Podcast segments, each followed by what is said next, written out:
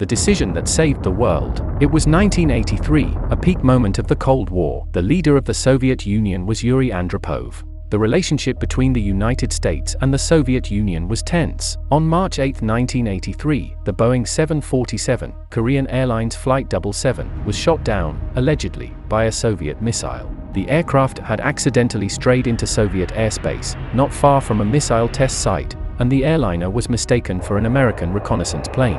A few weeks later, in an air defense bunker in Moscow, Lieutenant Colonel Stanislav Petrov was the commanding officer on duty at the command center for the OKO nuclear early warning system. His job was to alert the authorities in the case of a missile strike toward the Soviet Union.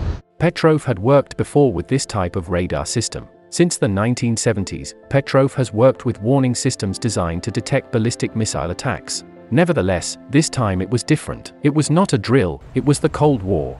Unexpectedly, a Soviet early warning satellite had detected five Minuteman missiles approaching from the United States. The odds of a missile attack from the United States were likely. Hence, it was evident that the Soviets must take action. As Eric Schlosser mentioned in his book, Command and Control, an American first strike would surely involve more than five missiles, but perhaps this was merely the first wave. Thus, as expected, the first wave of nuclear missiles was on the radar heading toward the Soviet Union. The Soviet General Staff was alerted Red Alert. It was time for Petrov to inform his superiors. As soon as Petrov alerted his superiors, the counterattack would begin immediately. In other words, the Third World War appeared imminent. However, Petrov decided to hold back from alerting his superior and re-evaluated the situation.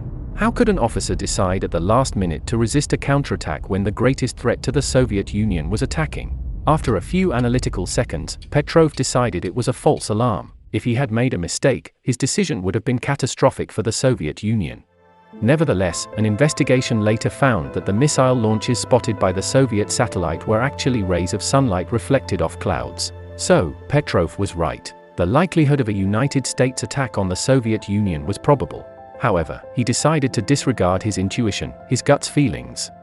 History would have been different if Petrov had reacted under the climax of the Cold War. Had Petrov reported incoming American missiles toward the Soviet Union, his superiors probably have launched an attack against the United States. Instead, he used a more efficient method for his last decision deliberative reasoning. Today, he is considered the man who saved the world. This book dispels the assumption that passion, love, intuition, and empathy should always drive our decisions. Instead, I propose a better way of dealing with life circumstances. As Paul Bloom neatly stated, we should strive to use our heads, rather than our hearts.